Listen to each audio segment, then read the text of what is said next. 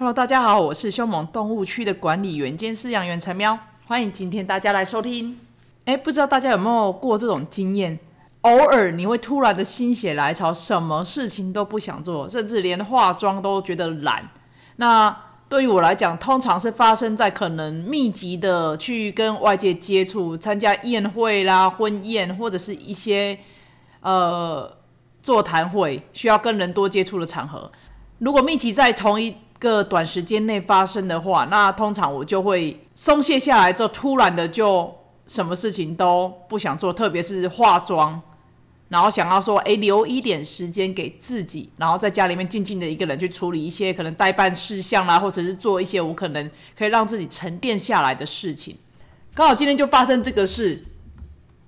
我自己今天就在家里面想，一来是想说，哎，我好久没有录 podcast，不知道大家各位听众大家过得怎么样。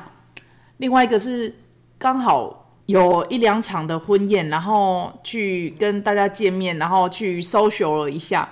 其实久久一次，其实也蛮开心的，因为了解我的人都知道我其实是个大胃王。再来是我很爱吃，对于美食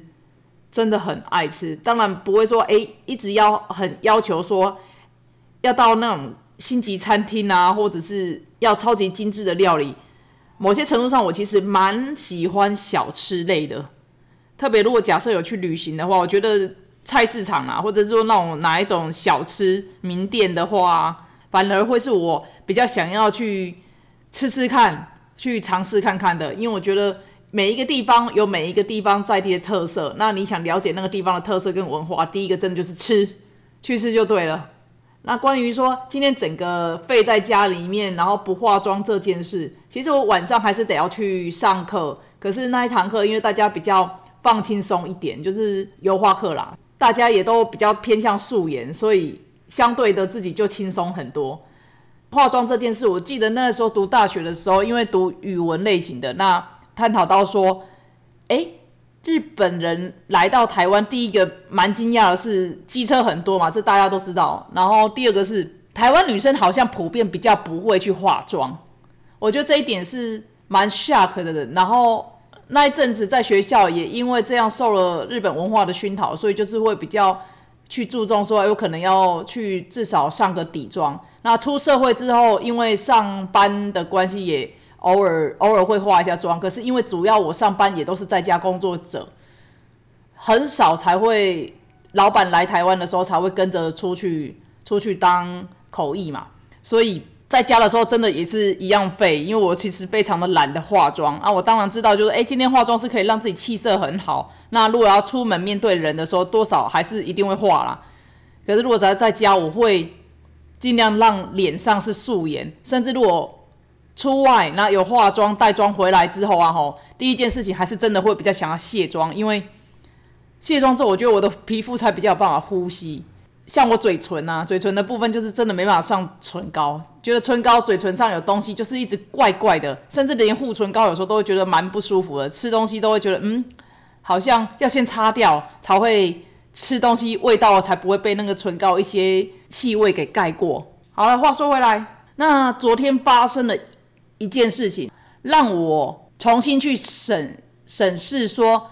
我跟某一些人的关系。那主要是，哎，家里面有一位长辈，最近也因为有有求于我，那就来过来帮跟我说他的诉求嘛。然后另外一点是，他自己其实长辈，不要说长辈，其实是人呐，特别是女人，都会有一个倾向，心情不好，或者是说，哎，心里有个结过不去打结的时候，他其实需要一个诉说的。对象一个愿意倾听的对象啊，给他一个比较好正向一点的建议，或者甚至连建议都不用，只要哦原来是这个样子，我知道了，你一定很辛苦。类似这样子的一个人的角色的存在的时候，他其实是可以帮助他快速去代谢那些情绪的。代谢速度当然因人而异，可是我觉得或多或少一定要有一个这个人去愿意听你讲一些五四三或者是抱怨诉苦一些废话。那。这位长辈呢，其实小时候也蛮受他照顾，所以我对他一直存在一份尊敬，甚至就是有时候他有一些行径其实不是那么的好，或者是一直都是让对方受伤，或让身边的人受伤啊，都会我都会偏向比较偏向包容。那昨天是真的就是有点最后一根稻草，让我真的认清说，诶，其实报恩或者是那个，其实就真的也差不多了，时间到了。这么多年来也都一直容忍他的一些可能语言上的伤害啦，或者是说一些可能突然蹦出来会伤害到别人的话，我也都是隐忍的那一种状态，他就笑笑带过。昨天的情况是说。因为我刚参加完婚宴，所以穿的可能比较正式一点。这位长辈在我小时候的印象中，一直就是他似乎比较没办法看到良善的一面，或者是说，诶，看到别人可能有在好一点点，然后进步一点点，他似乎不知道是出于嫉妒心呢，还是是什么样的心态，他就会冷言冷语比较多。譬如说，我记得我小时候的有一阵子，因为要拼科研，所以我。属于苦读型的，我读书你们知道吗？就是有那种分天才型跟苦读型的，然后一个人放放任的那一种。那天才型的时候，我身边也真的遇过，就是曾经有学妹真的超强的哦，就是 每次啊吼要考考试之前啊吼不能说人家随便读了，可是感觉就是相对比起比起自己，好像似乎轻松很多啊。他很认真读，多两三天就可以高高分就 pass 掉了。可是，如果是我，就是我得要一直很努力，而且还不一定 pass。所以，就是我把自己归类真的是苦读型。我不是不想念，而是很很努力去念去背。可是，就是我短期记忆部分真的不是很 OK，所以就是会造成说，常常我很努力念，那平常也都有在用功，可是就是会可能事倍功半的那一种。讲到这个，所以就是那一阵子，就常常我得要出门，或者是随身就会携带一本。课本需要背的东西，或者是偶尔啊，如果是暑假期间，我比较长的是，我记得国小时时候暑假期间我比较长的是真的课外读物，我很喜欢，而且我真的很喜欢看书，所以随身都会期待。那那一阵子，那个那一位亲戚看到我，就是会讲话，就开始讲说啊，又在假用功了。他台语叫做给领金呐。然后常常都是用一些比较负面的语词形容我，所以前因后果是因为小时候他就一直以来都是这个状态。前阵子呢，他来找我帮忙，那帮忙的时候，没想到他就讲了讲，啊要走之前，那他就又突然的大放厥词的讲我妈妈的坏话。其实我我知道他一定知道我妈妈在他后面工作，他也是故意讲的。可是我就觉得这样子好像是有点借刀杀人或者是什么，就是他好像。似乎这种人是商人都不用负责任的那种感觉，就是他走了之后，我还要想办法安抚我妈妈的情绪，让他呃让他释怀一些。昨天参加完喜宴，那不小心的在他面前晃过，然后他就讲了说：“你穿你请他刚刚鬼步嘞，是被冲啊咪。”我当下其实是愣了一下，大家可以想象吗？就是你穿着要去参加婚宴的衣服，那不小心的在他面前晃一下，因为原本那是不在计划中会经过那边的，那只是因为想说，哎，刚好有什么事情会去，我也不知道他会在那边，哪知道他刚好在那边，只是这么小小的见面的一分钟之内，他就有办法伤你的那一种，就会叫你请来跟他鬼步嘞。我都觉得，哎，我事后我就笑笑跟他讲啊，没有啦，因为我刚刚。刚刚去参加婚宴什么什么之类的，那我就好，我就离离开了。只是我在离开之后，我就会在想这件事情：哎，为什么总是有人可以一开口总是全部都是伤人的话，或者是说，哎，老天爷，我会在想说，今天老天爷给了我们一个嘴巴，那为什么不会想说尝试去讲一些好的话，而是感觉把他嘴巴用来当一个机关枪，或者是说一个一个。菜刀，然后随便乱挥、随便乱砍的那种感觉，我会觉得其实这样子的人其实还蛮可悲，也蛮可怜的。因为对于我来讲，我一直觉得说，嘴巴尽量可以讲好话，我们就讲好话啊，尽量不要去伤别人。因为其实好话、坏话都是一句话，好话带给人可能一整天的快乐，或者让他可以把那个坎给过过去。可是坏话的话，他可能会伤心很久，甚至可能一句坏话就伤了一辈子。所以。林林总总，我就觉得，哎，想了一想，那当下第一个反应是觉得，哎，下次我再碰到这种情况，我要如何去回应这种话？过了一阵子之后想一想，就说不对啊，其实我就算为了回应而回应，有很多种方式嘛。第一个就是我把它删回去嘛，用你的话把你删回去；第二种就是像原本我采取态度笑笑的，然后就是带过，然后就走了这样。那第三种，我是觉得说，基于我自己的本性，我真的不太愿意去伤人。你要逼到我伤人，当然也是可以，可是我还是尽量选择能不伤就不伤。那所以我就觉得说，哎，在心中默默决定，就是第一个远离这种能量的吸血鬼，我们就远离他，尽量少跟他接触。另外一方面来讲，是我在思考的，像这样子类型的人，他明明有求于你，可是却还是讲话管不住嘴巴，就是拿着刀在那边乱挥。长远来看，渐渐的身边的人跟朋友也会越来越少。这样子，我觉得可怜之人必有可恨之处。你如果真的真的到一个老年的状态，然后都没有人愿意理他，或者没有人愿意跟他相处的话，他到时候一定又会抱怨说什么什么。可是他可能没有去思考自己当时，或者是小人家小的时候，或者是这长远来你对待人家的方式是怎么样，他可能自己真的都不知道。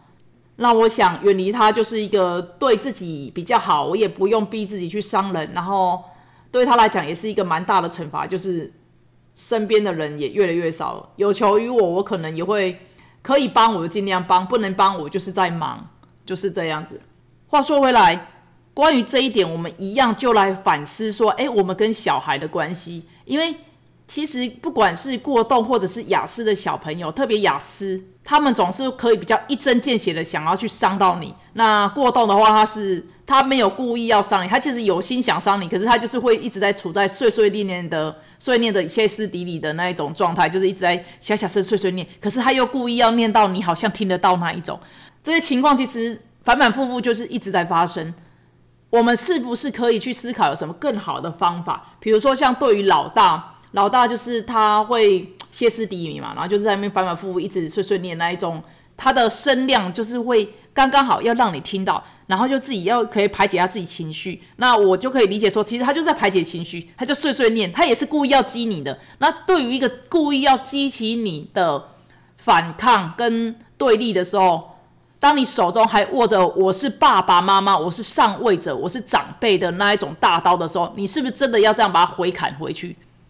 那那种感觉就是如同哎，那位亲戚带给我的感觉。我今天因为尊重你是长辈，我就会对你比较忍让。可是小孩也有他的情绪啊。我们去反思一件事情，说假设今天的我们自己的小孩子，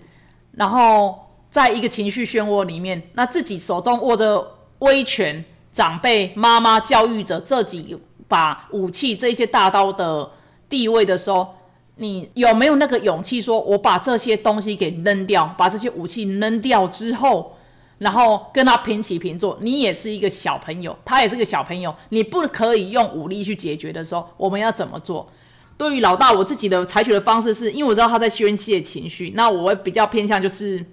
离开，就是躲进厕所或者躲进其他的地方，就是看书或者什么之类的，然后就是让自己能够冷静下来。等他发泄完之后，你再去跟他讲，真的比较会有用啊。然后他也比较知道说自己错了。你就是用问句的方式说：“诶，那你觉得刚刚这样子可以吗？怎么做会有比较好的方式？”那对于雅思的老二呢，他就是比较可以一针见血的插向你心窝的时候，那一种就真的会比较棘手，因为你一旦被激起来，你其实也是会有情绪的嘛。那他的讲话就是会可能冷言冷语，可而且还一刀见血，譬如说。早知道就不要生在就这里就好了。这一句其实他最近还蛮常挂在嘴边的。早知道不要生在这里就好了。心中的 OS 是，不然你还想要生在哪里？那很妙哦，因为他这样子的讲，那我有时候也是控制不住自己嘴巴啦，就是自己也是要翻翻形象。他就讲这一句。那我之前有跟小孩子一起看过一个纪录片，叫《塑料王国》，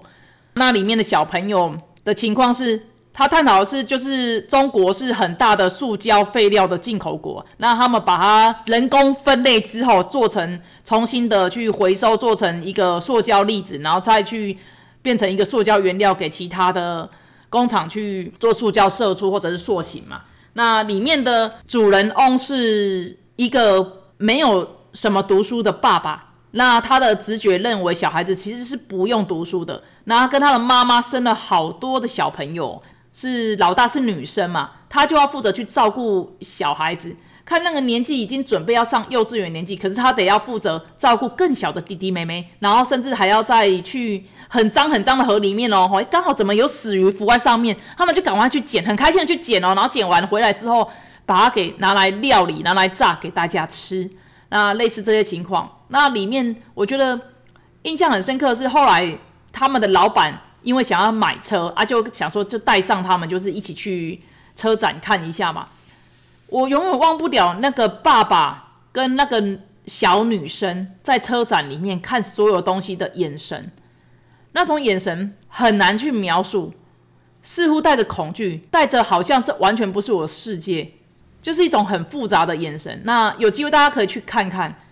甚至小女生原本也因为要，就是他们的老板想说收这个小女生当干女儿之类的，然后也是准备要提供让她去上幼稚园，可是她却遭到小孩小女生的亲生爸爸的阻止。他可能因为面子上挂不住还是怎样，他就阻止他去求学。我们家雅思的老二就跟我讲说，早知道不要生在这里就好了。我就跟他讲说，好啊，还是你就是。你就是像塑料王国一样，你就是让他让让别的爸爸妈妈养，看可不可以像塑料王国一样，就是连读书也没办法去读，然后这样他就说我不要，我不要，他就又开始进入那个状态。那这是一个比较不良的示范了。其实正确的说法还是尽量是可以冷静下来。不过有时候我也是人，我没办法说每一次都情绪一直都在很平稳的状态。滴滴他有一个另外一个惹怒我的点，其实真的是蛮强的，是他会一直发出那种连续型的声音噪音，会让我整个性得压起来那一种。所以老二的话，目前就是他会讲出一些比较这样子的话，那我就希望说，哎，我可以快速找出方法，下次可以更更华丽的转身，然后就是去做自己的事，让他让他可以冷静下来。不过我发现呢，如果以冷静下来的整个程度跟幅度，还有那个效能的话，老大比较像是他可以，他是线型往上冲，然后慢慢的那个抛物线下来。可是呢，老二他比较麻烦的是，他只要一暴怒，就是会线型往上冲之后，天空没有极限，他就一路往上冲，然后到达一个 类似平流层还是什么什么对流层那种东西的时候，他就。平了，他在上面，他不会下来哦，他就是一直在上面，他会记得非常深、非常远、非常久。这反而是我比较害怕的一点，因为我发现他会，就算有时候你可能因为什么事情夸奖他，他也会把那种很久那种那个可能恐龙时代的那一种的事情拿出来讲说，可是你之前对我怎么样怎么样，那某一段时间你对我怎么样怎么样，你就会整个脸上非常多条，所以就是。两个的情况是不一样的，那个性也是不一样的。对于会自动下降下坠的情绪，情绪上会自动下坠平缓的那个过动的话，我觉得其实都是一种呃，这都是一种天赋来这种恩赐。那对于情况不会自己下坠的老二，不能说我不知道方法，其实我大概知道用什么方法可以让他下坠，只是他下坠幅度会很慢很慢，你只能用不间断的爱，一直对他示爱。